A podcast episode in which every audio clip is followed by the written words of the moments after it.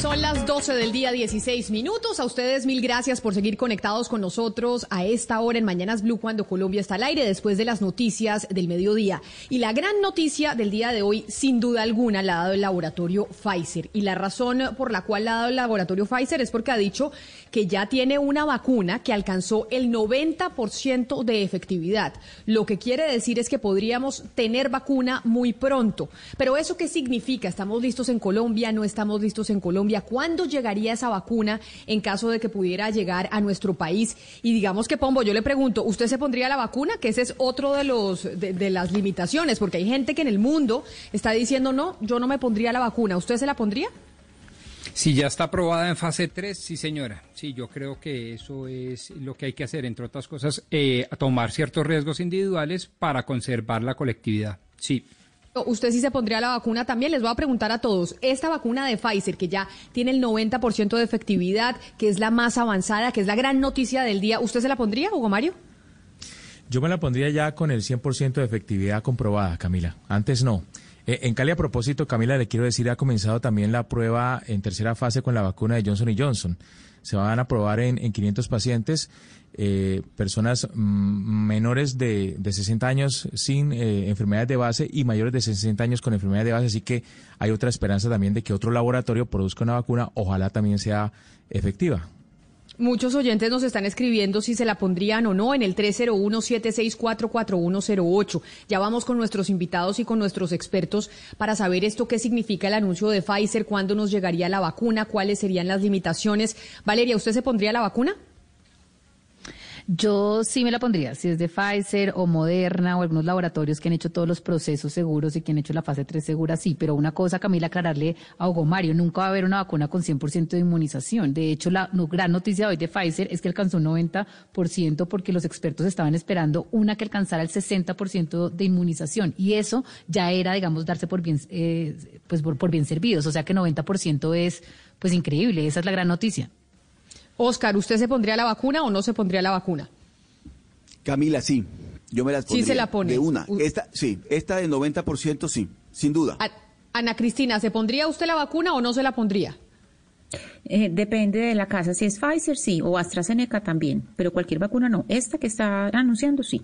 Sin duda. Pues Pfizer, Pfizer anunció que su vacuna contra el COVID-19 es bastante efectiva, de hecho en un 90% eh, por ciento de efectividad pero que solamente tendría la posibilidad de producir dosis para 20 millones de personas al finalizar este año, es decir, el 2020. Para este 2020, solo 20 millones de personas en el mundo tendrían esa dosis de esa vacuna de Pfizer. Y ahí es donde nos empezamos a preguntar, bueno, y entonces Colombia, ¿cómo entra a jugar eh, en caso de que Pfizer sea la que sale con la vacuna? Nos acompaña Jorge Cortés, que es infectólogo docente de la Universidad Nacional, pero además es el representante de la Asociación Colombiana en el Consejo Nacional de prácticas de inmunización del gobierno nacional. Doctor, doctor Cortés, bienvenido a Mañanas Blue, gracias por atendernos.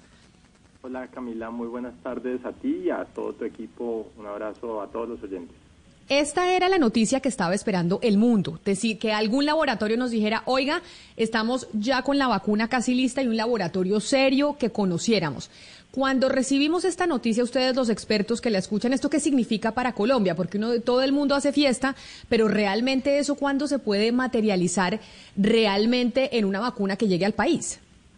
Bueno, en general es muy buena noticia. En general esto lo que significa es uno que es, al menos eh, con la información que tenemos, posible llegar a esos niveles de efectividad.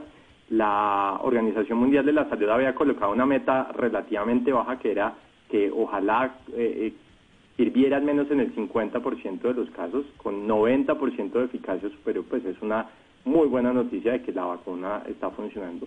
Segundo, es muy buena noticia porque eh, significa que lo que estamos haciendo está funcionando y probablemente también significa que no va a haber una sola vacuna, sino va a haber muchas vacunas porque el objetivo molecular que está siguiendo esta vacuna es el mismo que tienen otras vacunas en, su, estructura, en su organización.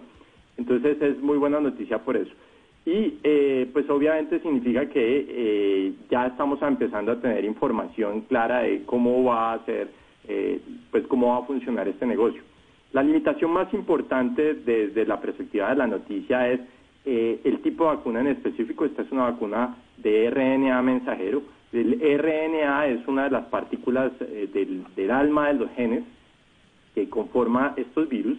Nunca se han utilizado previamente para hacer vacunas, estaban totalmente en experimentación, eh, pero requiere menos 70 grados, es decir, requiere una refrigeración no intensa, sino extremadamente intensa, que limita, por supuesto, cómo va a ser la logística de llevar a cabo las vacunas.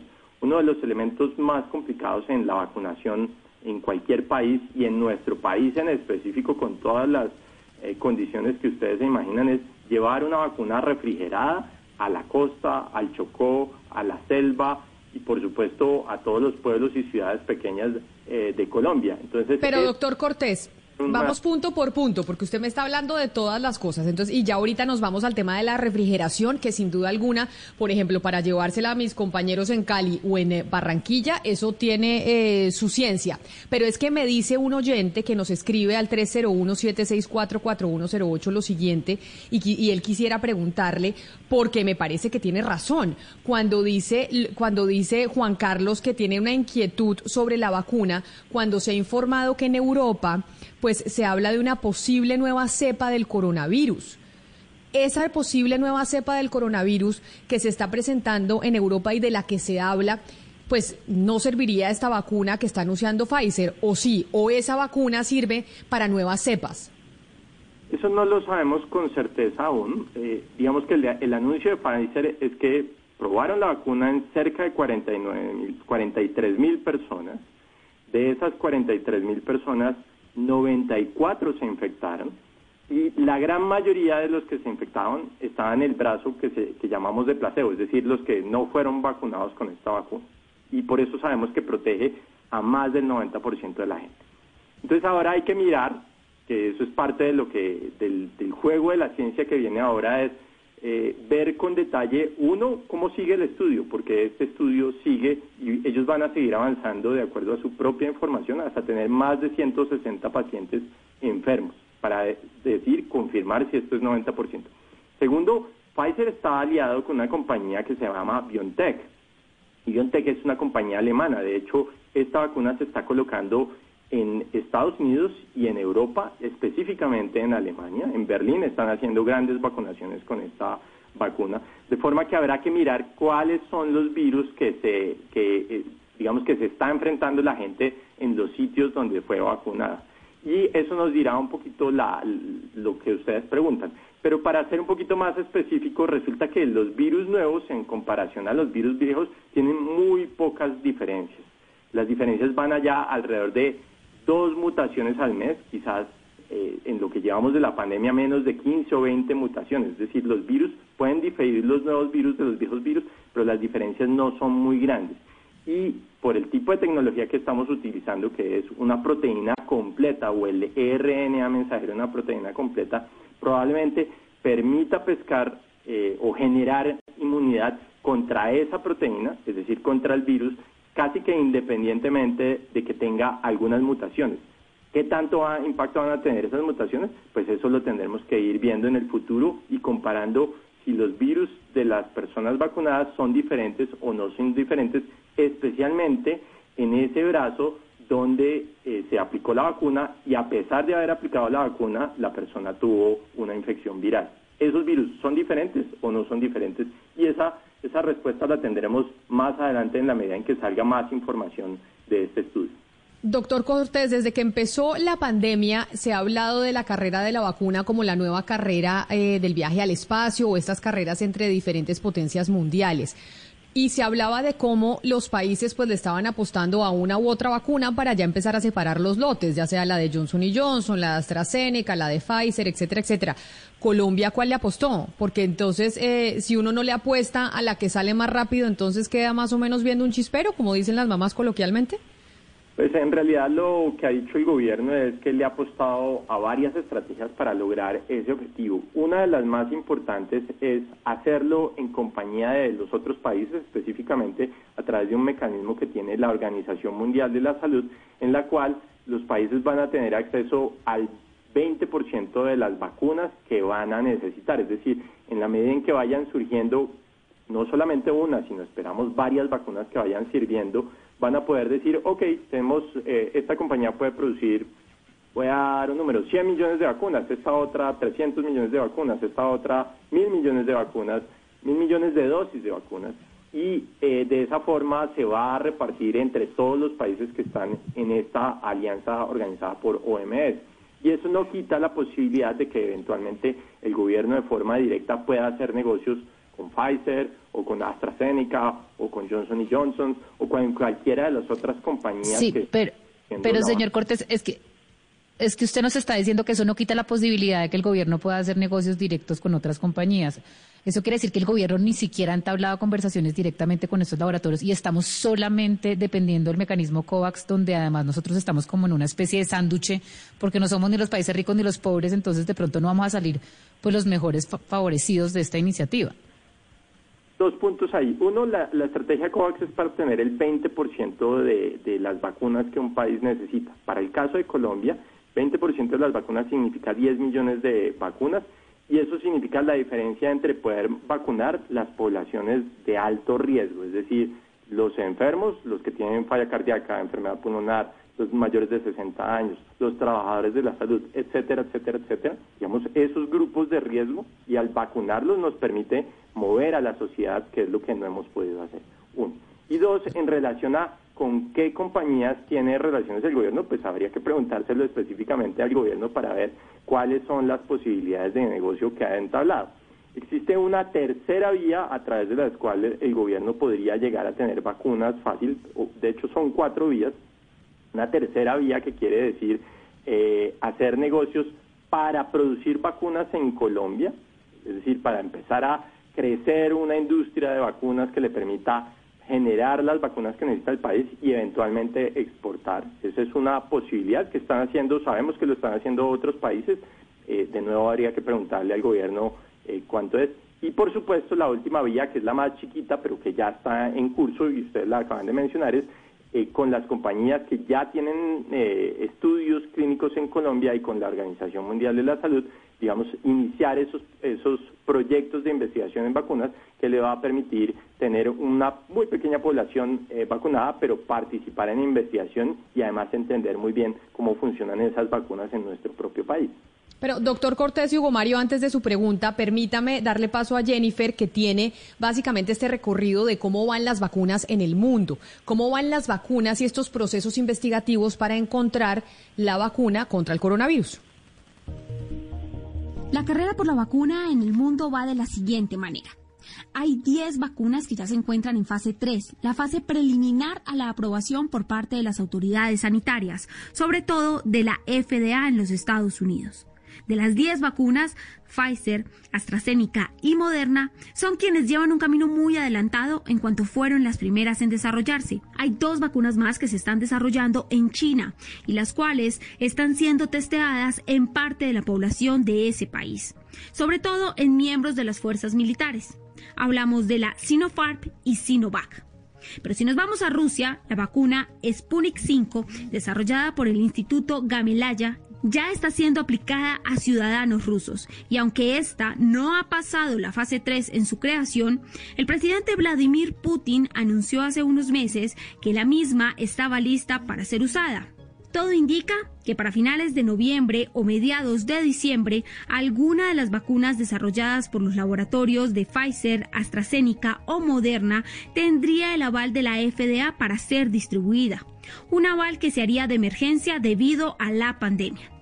Luego de esa aprobación vendría el proceso de fabricación, que ya han ido adelantando muchas compañías. Luego vendría su distribución, que podría comenzar a nivel global en el mes de marzo. 12 del día, 30 minutos. Hugo Mario, así va la carrera por la vacuna. Claro, y lo importante, Camila, es que llegue a nuestro país y que ojalá sea lo más pronto posible. Pero después de eso quiero preguntarle, doctor Cortés, ¿qué va a pasar? ¿La vacuna tiene una duración eh, eh, específica en, el organismo de la persona que, que la recibe? Es decir, ¿necesita una persona aplicársela eh, durante varias veces durante, en el transcurso de su vida? Pregunta cuya respuesta aún no tenemos. Eh, hay vacunas que son efectivas y que a pesar de variaciones que hayan en, los virus, siguen siendo, siguen manteniendo su efectividad de forma similar a lo largo del tiempo. Un ejemplo de eso es la vacuna de sarampión. Eh, el sarampión, a, pesar de que como cualquier virus puede mutar, las mutaciones no tienen impacto sobre la vacuna y una, eventualmente dos vacunaciones a lo largo de la vida es suficiente. Está en el otro extremo eh, la vacuna de influenza, que muestra que la inmunidad, la protección que se genera es relativamente limitada y eso nos obliga a tener que vacunar cada año a las personas. Muy probablemente esta vacuna, o al menos con la información que tenemos hoy en día, eh, y como decía antes, las mutaciones de coronavirus son relativamente pequeñas y son relativamente pocas en el tiempo que hemos visto. ¿Cuál va a ser el impacto de esas mutaciones? ¿Requeriremos una nueva vacuna o reformular vacunas cada cierto tiempo o tener una vacuna para Europa, una vacuna para América, una vacuna para China? Eso aún no lo sabemos, pero eh, por lo que tenemos, por la información que tenemos, al menos hoy en día, eh, la gran mayoría de personas responden y mantienen su respuesta inmunológica y las repeticiones, las recaídas, las reinfecciones son relativamente pequeñas, al menos en la información que tenemos hoy en día. Entonces es muy probable que la vacuna ayude a controlar, una sola vacuna ayude a controlar la gran mayoría de infecciones que conocemos hoy en día y que el número de dosis de vacuna tenga que ser las de la primera vez, o sea, dos dosis en la mayoría de las vacunas que están probándose hoy en día y no tengan que volver a colocarse en el resto de su vida. Pero pues Pero entonces, pero entonces, doctor Cortés quiere decir que las vacunas serían solo para aquellas personas a las que no les ha dado coronavirus. Si a usted ya le dio coronavirus, no se tiene que poner la vacuna. Esa es buena pregunta, muy buena pregunta, eh, porque además significaría saber a quién se le dio y a quién no le dio coronavirus, porque los datos que tenemos hoy en día sugieren que conocemos, al menos en Colombia, probablemente conocemos uno de cada cinco o uno de cada diez que ha tenido. Entonces, ok, usted ya tuvo coronavirus, ya tuvo una PCR positiva, de pronto puede esperar para que lo vacunemos más adelante si es necesario, o eh, los vacunamos a todos indistintamente y con eso garantizamos que no haya reinfecciones. Esa, eso lo dirá qué informaciones tenemos en el momento de tener las vacunas, qué tan efectiva es la vacuna que tengamos que poner y, por supuesto, cuántas vacunas vamos a tener a disposición en el momento en que se inicie todo ese proceso. Esta es una carrera que estamos teniendo entre todos los países del mundo y quizá pues en América Latina competiremos o nos ayudaremos los unos a los otros. Habíamos hablado en alguna oportunidad con Marcelo Pereta, que es doctor en farmacia y bioquímica y es el secretario general del Sindicato de Farmacéuticos y Bioquímicos de Argentina. Y el doctor Pereta nos había hablado de las dudas que tenía, por lo menos él desde su sector, de una vacuna que se hiciera de manera tan rápida en términos de su efectividad. Por eso lo contactamos nuevamente, doctor Pereta bienvenido a Mañanas Blue, gracias por atendernos desde Argentina. Muchas gracias por llamar. Yo no tengo ninguna duda que esta vacuna es muy insegura, subrayo, muy insegura. El propio laboratorio ya informó pérdida de mielina en varios pacientes, problemas neurológicos y muertes. Una de las muertes dijo que era un placebo, pero ningún placebo mata a un paciente sano de 28 años.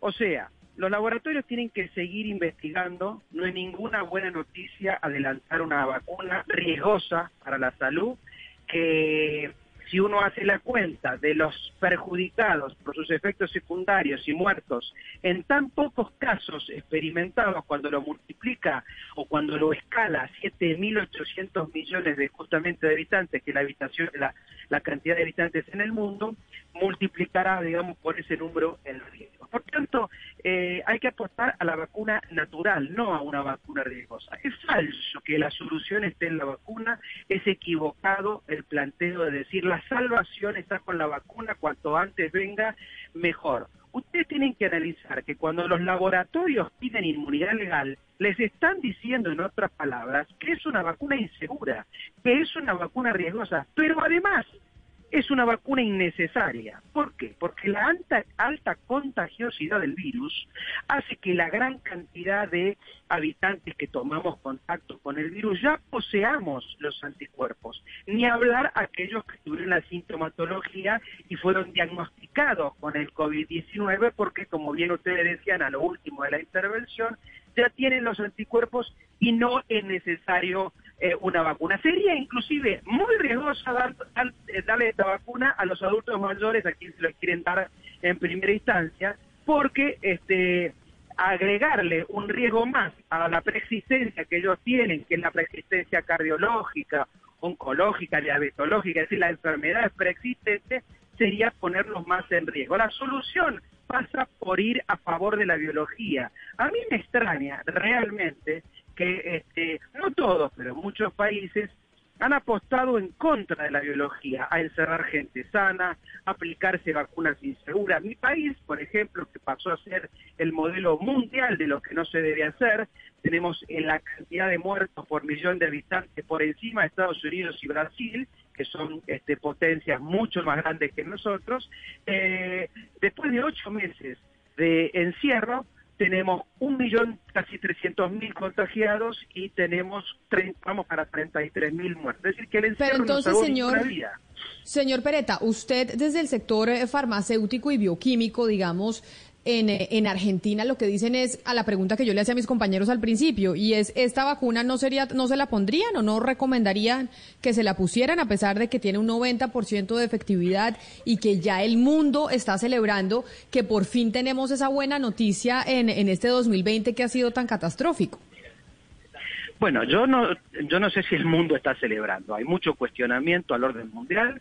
Sí están celebrando los laboratorios y los políticos financiados por esos laboratorios. Ellos seguramente están este, celebrando porque es un negocio enorme, estamos hablando de cerca de 30 dólares y 40 dólares por dosis, una vacuna que es tan inefectiva que, hay que aplicarle dos dosis. Fíjense usted, hay que aplicar una, dosis hoy, por ejemplo, y no a 21 años. Eh, yo pertenezco a la actividad farmacológica farmacéutica como farmacólogo eh, no recomiendo esta vacuna particularmente. Sí, por supuesto, eh, estoy a favor de las vacunas que han salvado vidas, han este, permitido que hoy la sobrevida haya aumentado, aumentado marcadamente, pero para entender hay que hacer un análisis comparativo. Fíjese usted, por ejemplo, la vacuna de la poliomielitis, la Sabin oral, eliminó la poliomielitis. Eh, la vacuna de la tuberculosis, la BCG, eliminó la tuberculosis. Sin embargo, estas vacunas rápidas, ustedes vienen en la intervención que tenían recién con el doctor, hablaban que es una metodología nueva, como toda metodología nueva, puede ser un avance, pero puede ser un riesgo. El riesgo ya está advertido, el propio laboratorio informó, o los propios laboratorios se Pero doctor Pereta. En Argentina están experimentando con argentinos y ya tenemos los efectos secundarios de eso, sino que hay una situación muy favorable desde la política para mostrar el, medio vaso lleno, es decir, la ventaja que da una vacuna cuando lo primero que debe considerarse de la vacuna como todo medicamento que sea segura. Hasta tanto no sea segura, esta vacuna es un riesgo. Doctor Pereta, pero entonces es bueno, eh, en este momento también estamos con el doctor eh, Cortés en línea y que nos aclare eso, si, si la presentación de esta vacuna es algo meramente político, como usted lo dice, y que nos presenta esos eh, efectos secundarios tan, pues, tan peligrosos que usted está describiendo. Doctor Cortés, ¿usted sí cree que en este momento, por ejemplo, la vacuna de Pfizer sea tan peligrosa y, y, si, y si son ciertos esta, esta cantidad de, de efectos que está diciendo el doctor, el doctor Pereta? La única información que tenemos en relación a la vacuna ha sido la información que la compañía farmacéutica lanzó en relación a un análisis eh, preliminar del estudio. Y esa, en, al menos en esa información no habla de efectos adversos serios como mencionan eh, el colega. Eh, en realidad lo que ellos hablan es de un perfil de seguridad, pero de nuevo, hay que esperar a que termine el estudio para saber cuál va a ser el balance de riesgos y beneficios, pero hasta el momento no hay mortalidades y no hay eventos adversos serios eh, en el informe que libera la compañía. Pero pues esto es sometido a la ciencia, quiere decir que esperaremos algunas eh, semanas, probablemente meses, para tener mayor información. Y por otro lado, va a haber estudios independientes, la Organización Mundial de la Salud a través del estudio Solidaridad va a hacer ensayos con diversas vacunas, con lo cual va a poder confirmar o negar lo que eventualmente eh, clamen las eh, compañías farmacéuticas. El ejemplo es con el Remdesivir, el medicamento Remdesivir fue avalado por eh, las compañías y por estudios iniciales en Estados Unidos, sin embargo, cuando salió el estudio de la Organización Mundial de la Salud, de solidaridad, mostró que el medicamento es inefectivo. ¿Eso qué quiere decir? Que sí necesitamos mucha más información que tener la mayor cantidad de información independiente nos va a poder permitir entender cuál es el papel real de esta o aquella o aquella vacuna y saber realmente cuál es la que va a funcionar y cuál es la que sirve. Pero aquí estamos hablando en realidad de eh, ciencia hecha con 40 mil pacientes y cuyos resultados cuando salgan completos y la comunidad científica los, los valore y los evalúe de forma correcta, pues podremos realmente tener mucha mayor información para hablar de ese perfil de seguridad o no. Por supuesto, lo que quiere decir esperanzador y muy buena noticia que esté funcionando, al menos con la información que tenemos hoy en día. Lo que quiere decir, en otras palabras, eh, profesor Cortés, y eso me permite a mí entrarle a una pregunta al profesor eh, Marcelo Pereta, es que estamos en un proceso y que el proceso eh, cuenta con una, a mi juicio, muy, muy, muy buena noticia porque pues estamos avanzados en ese proceso. No hemos finiquitado el proceso, pero estamos avanzados. Y en ese orden de ideas, pregunto, señor Pereta, ya en, en Argentina, si vale la pena realmente desde el punto de vista científico, permítame la expresión muy utilizada en los pagos colombianos, estigmatizar al sector de las farmacéuticas, incluyéndole política a la cosa, para evitar los avances que tanto se necesitan en materia tecnológica, en materia científica, en torno a la vacuna. Por supuesto, porque la vida y la salud está por encima de cualquier interés económico de una farmacéutica. Ustedes tal vez tengan una imagen idealista de la industria farmacéutica, pero eh, como parte de la industria farmacéutica les digo que debieran reverlo. La industria farmacéutica financia las campañas políticas. ¿Y saben por qué? Pero tengo, tengo esa esperanza en el ser humano, profesor. No, no, pero déjeme, usted me preguntó, déjeme que yo le, responda para que quede clara mi posición. Es correcto. Eh, usted la esperanza la tiene y yo también la tengo en el ser humano. Todos este, todos esperanzados y, entendemos que todos somos buenos hasta que se demuestre lo contrario. En este caso se ha demostrado ya lo contrario. La industria farmacéutica tiene intereses económicos. En mi país, eh, empresarios que han traído la vacuna china, la vacuna americana, la vacuna este, inglesa, tienen este, acuerdos económicos, financieros en este monto de precios que yo le decía. Entonces, eh, ya han sido este, beneficiados con este, monopolios de la entrega de la vacuna gripal, que en el último año no resultó tan eficaz como eh, se esperaba, porque mientras más se vacuna con la vacuna antigripal la gente, más gente se muere de la gripe. Quiere decir que no son tan efectivas como la de poliomielitis y la BCG. Y en eso debiéramos los científicos indagar, que realmente el espíritu científico que tuvo históricamente la industria farmacéutica hoy no lo tiene, porque las dueñas de los laboratorios son accionistas multinacionales que les interesa la rentabilidad económica y las acciones de las farmacéuticas.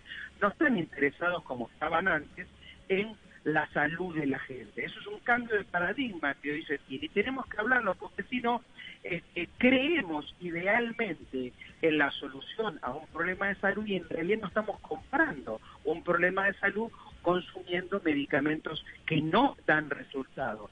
A diferencia de lo que dice el doctor recién sobre la dioxicloroquina, hidroxicloroquina, ivermectina, este, la dexametasona, el remdesivir, el lapiravir, el favipiravir, el plasma de pacientes recuperados, eh, indistintamente, según las circunstancias, han resultado ser efectivos. El ibuprofeno inhalable también. ¿Qué quiere decir? No, pero, pero es que, señor Pareta, yo tengo un problema con lo que usted está diciendo. Discúlpeme porque a mí me parece importante. Es que los oyentes... sí, pero es que el problema, el problema es que no, pero déjeme eh, hablar. El, problema es que acá hay muchas personas eh, oyentes escuchándonos. Y es importante que no haya desinformación alrededor del proceso de vacunar. Usted nos está diciendo que hay evidencia.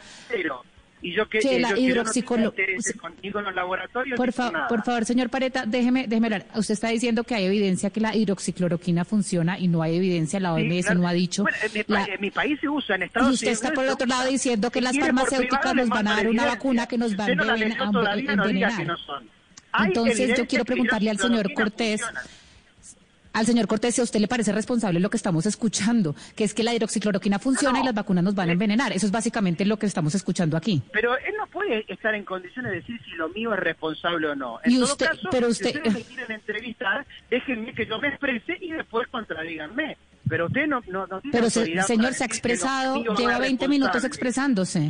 Lleva 20 minutos expresándose. y el doctor también. Esto es una entrevista. Nosotros como periodistas tenemos el deber de hacer las preguntas que tenemos que hacer y que no queden. En caso diga que no comparte. Usted está diciendo que las vacunas que van a salir de unas farmacéuticas serias pueden envenenarnos básicamente y que la hidroxicloroquina sí, funciona. Y eso está pasando porque los propios laboratorios lo dijeron. usted no tomó nota de los cuatro muertos? ¿O eso no le informó a usted a sus oyentes? ¿Informó no, no pero los cuatro muertos, no, no, no, en el momento en que pararon ellos los exámenes, eh, ya dijeron, digamos, abiertamente que, las personas estaban a salvo y que no estaban relacionados con los procesos no, de vacunación. No, no, yo estoy hablando de los muertos, no los que están a salvo. Los que están a salvo están a salvo. A mí me gustaría escuchar la opinión del señor Cortés al respecto. Y no era placebo. Entonces, no sean sesgados. Si ustedes son entrevistadores, dejen opinar a todas las partes, dejen que la gente escuche, no le muestren la verdad a sus oyentes que es la de ustedes. Permítame, permítame. otra verdad también.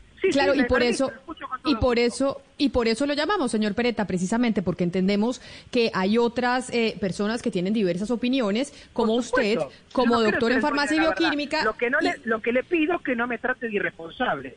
Permítame que hay otra verdad, no solamente la suya. Permítame darle la palabra al, eh, al doctor Cortés. Doctor Cortés, adelante. No sé cuál es la pregunta que quieres eh, hacer. Digamos que no comparto la, la, opinión en el sentido de que eh, los estudios muestran que la mayoría de medicamentos no son efectivos. No tenemos un antiviral que elimine el virus y nos permita garantizar que el paciente va a ir bien. Lo que tenemos son antiinflamatorios que funcionan en pacientes hospitalizados muy graves y eh, pues en realidad yo sí creo que la vacuna es una, un elemento fundamental para la lucha contra el virus.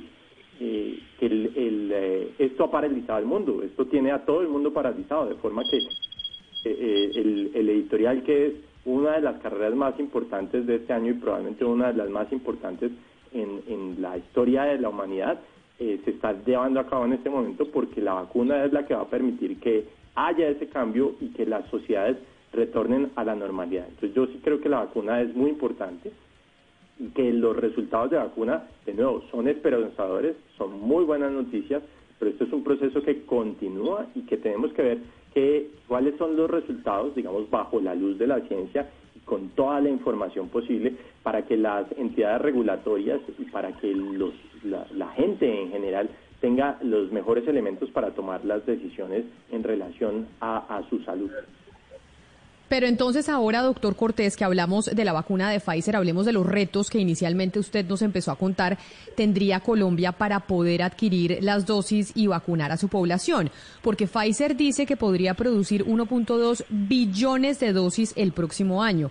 Ese 1.2 billones de dosis son pues aproximadamente el 20% de la población, lo que quiere decir que los países entrarían pues a raparse los unos a los otros esas eh, dosis que produzca Pfizer. Ahí cómo estaría Colombia en entrar a pelear por esa, por un pedacito, un lote de ese 1.2 millones de dosis y que no las vayan a adquirir todas Estados Unidos y Europa, que son los países desarrollados. Bueno, esa en realidad es muy buena pregunta en el sentido de cuáles son las actividades comerciales que han eh, al menos reportado muchas de estas compañías. Las compañías norteamericanas, estoy hablando de Pfizer y estoy hablando de Moderna, que son las que tienen este tipo de vacuna, han declarado que tienen negocios con Canadá, con Estados Unidos y con Europa.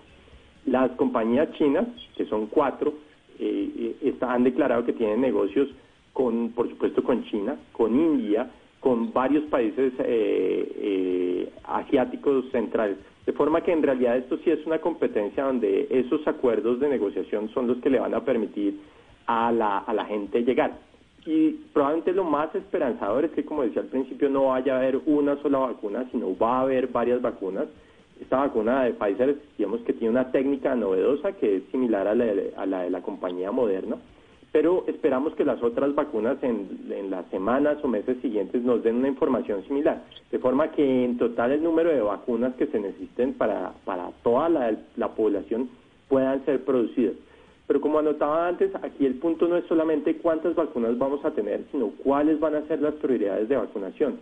Un poquito cómo desentrabamos este entuerto de que tenemos a la población totalmente paralizada por cuenta de que existe el riesgo de que la gente se enferme y de que la gente se enferme y se muera de, del COVID. Entonces, si logramos vacunar efectivamente a los grupos de alto riesgo o a los grupos claves desde la perspectiva del funcionamiento de la economía y de la sociedad en general, probablemente vamos a desentrabar este entuerto y permitir que los países sigan adelante. ¿Eso qué significa? Por ejemplo, nosotros estamos haciendo la evaluación de cuántas personas habría que vacunar en Colombia. Si usted suma las personas ancianas mayores de 60 años, independientemente de que sea un anciano, eh, probablemente son 6 millones de personas en Colombia. Eh, si usted incluye a, a los trabajadores de salud, que son probablemente menos de un millón de personas, y si usted incluye las personas menores de 60 años, pero que tienen alguna enfermedad, probablemente ese número está alrededor de 9 a 10 millones de personas. Es decir, nosotros en Colombia... es decir, que ustedes han calculado que para Colombia se necesitan 10 millones de dosis de la vacuna que sea, de la que salga y con la que logremos hacer un acuerdo. Son 10 millones de dosis de vacunas las que estaríamos pensando para pedir en un principio en nuestro país. Efectivamente, en una primera fase necesitaríamos cerca de 10 millones de dosis Hace 10 años eh, el, gobierno de Colombia vacunó contra la influenza y hace cerca de 15 años vacunó contra otros virus. En algo cerca de 6 meses logró vacunar una, cerca de 10 millones de personas. O sea que probablemente ese es el tiempo, vacunar en cerca de 6 meses unas 10 millones de personas que cubrirían esos grupos de alto riesgo y lo que se necesita para que la sociedad empiece a funcionar. Cortés. Sí, permítame un segundo, doctor Pereta, ya le doy la palabra. Dos segundos. Pero, doctor Cortés, se habla mucho de la vacuna de Pfizer por la gran noticia que hay hoy, pero hay otras eh, vacunas como la Sputnik, que es la rusa, o las vacunas chinas. Y yo no sé por qué en Occidente pues tenemos una desconfianza sobre esas vacunas eh, en particular. Y le pregunto a usted como experto, les pido que si me cierran el micrófono, por favor, el doctor Pereta, porque está hablando allá al fondo y me, y me desconcentra. Gracias, Perdigón. Doctor Cortés, y es... Eh, ¿Ustedes desconfían también desde el gobierno colombiano de esas vacunas chinas y de la rusa o tienen exactamente la misma confianza que se tiene, por ejemplo, en la AstraZeneca, en la, en la de Pfizer, en la de Moderna, etcétera, etcétera? No, en realidad tenemos eh, confianza en que varias compañías van a tener esos resultados. La mayoría de las compañías chinas se han enfocado en los métodos tradicionales de desarrollo de vacunas que han servido para numerosas enfermedades durante muchísimo tiempo.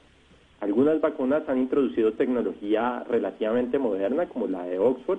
Esa es una vacuna que tampoco hemos probado previamente, en el sentido de que esta es una tecnología totalmente nueva. Y por supuesto, la, la, que estamos hablando ahorita, Pfizer o Moderna, que son vacunas con tecnología nueva que no tenían ninguna prueba de, de eficacia del método siquiera.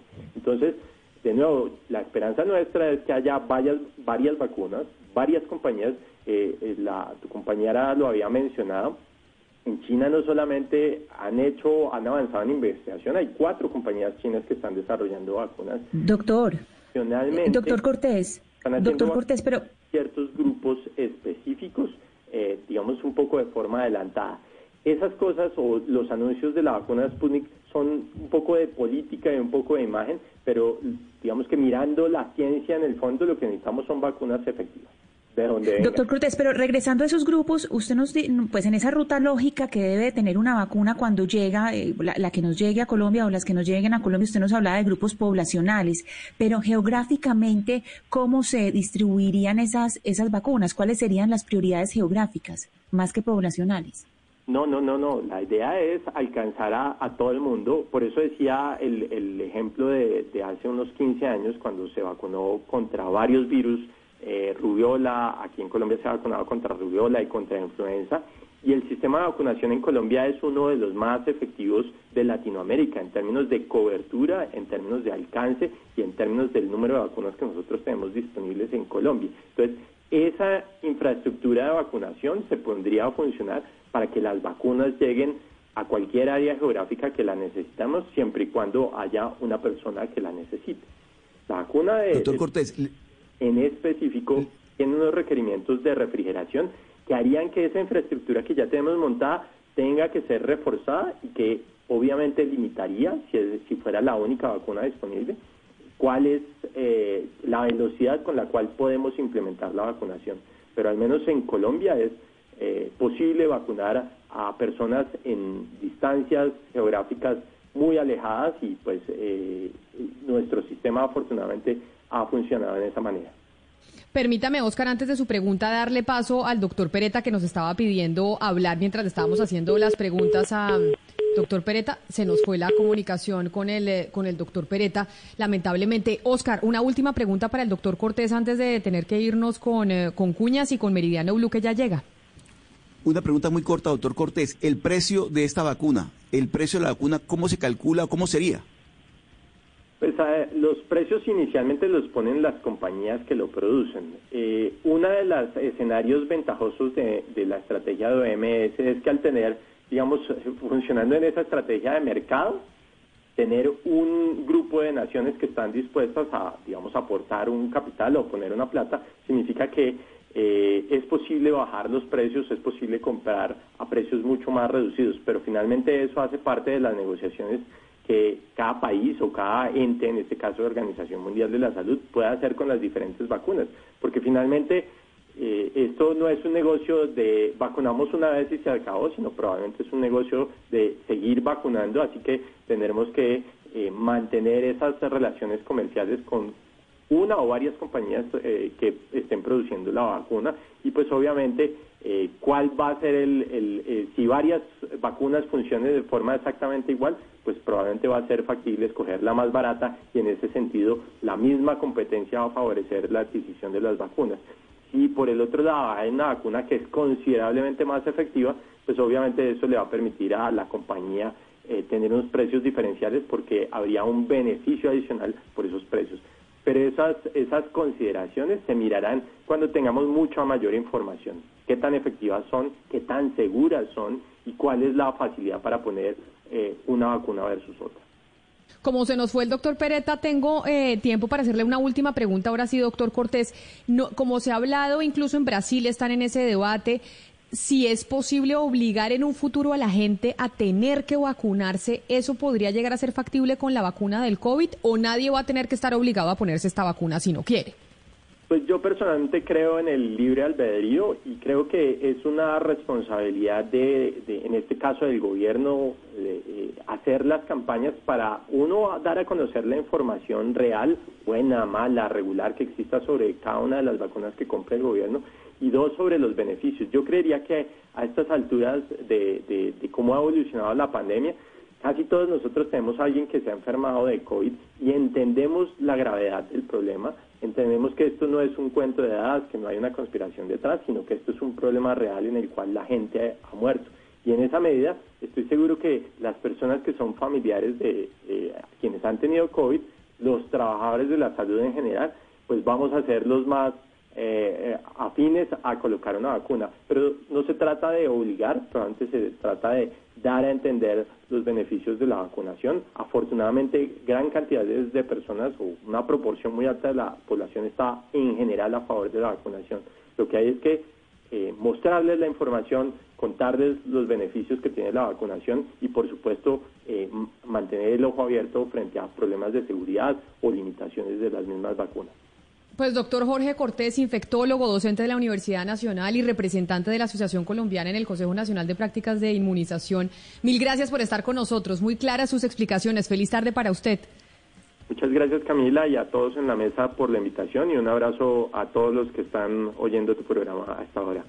La gran noticia de hoy, sin duda alguna, el anuncio que hizo el laboratorio Pfizer. Lamentablemente se nos cortó la comunicación con el doctor Marcelo Pereta, doctor en farmacia y bioquímica, secretario general del Sindicato de Farmacéuticos y Bioquímicos en Argentina, que es otra de las voces o una voz distinta en donde dice, mire, esta no es una buena noticia. Ahí estaban distintas visiones. A ustedes mil gracias por estar con nosotros hoy conectados aquí en Mañanas Blue cuando Colombia está al aire. Vamos con una pausa y vuelven nuestros compañeros de Meridiano Blue con muchas noticias de Colombia y el mundo.